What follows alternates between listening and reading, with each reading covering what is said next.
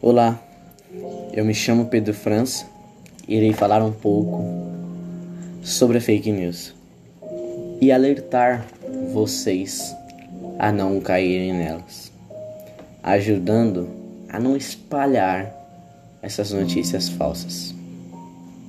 São Paulo, 21 de junho de 2021. Primeiramente, vamos citar um pouco sobre a fake news. O que é a fake news? A expressão fake news ganhou as páginas dos jornais e a internet nos últimos anos. No entanto, nem todos sabem ao certo o que significa fake news.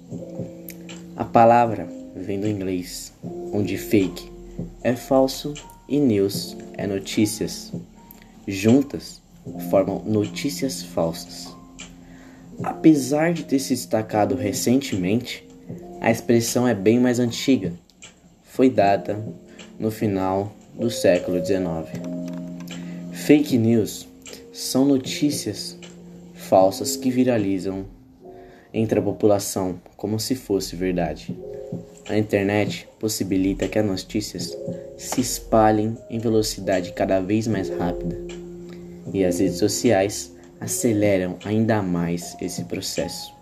Entretanto, o espaço também é propício para que as notícias falsas também sejam facilmente divulgadas. Além disso, outro fator importante é que as pessoas perderam o costume de verificar as fontes de um dado. Quando algo é publicado, automaticamente centenas de compartilhamentos, sem nem ao menos checar de onde partiu aquela notícia. Essas notícias falsas podem causar diversos acontecimentos. Podem trazer risco à saúde pública, incentivar ao preconceito, à violência e até mesmo resultar em mortes por conta da desinformação.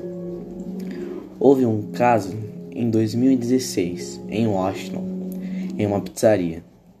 Hillary Clinton estava nas eleições presidenciais daquele ano. Nesse período de eleições americanas foi divulgada uma notícia alegando que Hillary Clinton fazia parte de um círculo de tráfico de criança que ficava dentro de uma pizzaria. Por conta disso, um atirador carregando um fuzil entrou nessa pizzaria. Ele supostamente queria investigar o relatório sobre Clinton. Felizmente, ninguém foi ferido ou morto. A campanha de Clinton foi abalada por isso. Isso tudo por conta de uma falsa acusação que houve durante as eleições americanas. Durante as eleições, é importante o leitor tomar muito cuidado, pois é um período onde ocorrem muitas notícias falsas. Durante as eleições, a fake news atinge seu máximo em busca de atrapalhar ou ajudar alguém que esteja nas eleições. Agora, vamos falar um pouco como você faz para não propagar as fake news. Os órgãos públicos precisam fiscalizar e punir os responsáveis pela fake news. E os usuários precisam ter senso crítico para identificar as fake news que chegam até eles contestá-las. Esse senso crítico, no entanto, deve ser incentivado pelas empresas, os veículos, os governos. É possível identificar uma série de ações e discussões que estão sendo feitas em torno do tema. Desde as legislações até a doação de nova tecnologia. Quando se fala em fake news, é preciso ter uma mente que se trata sim de uma batalha.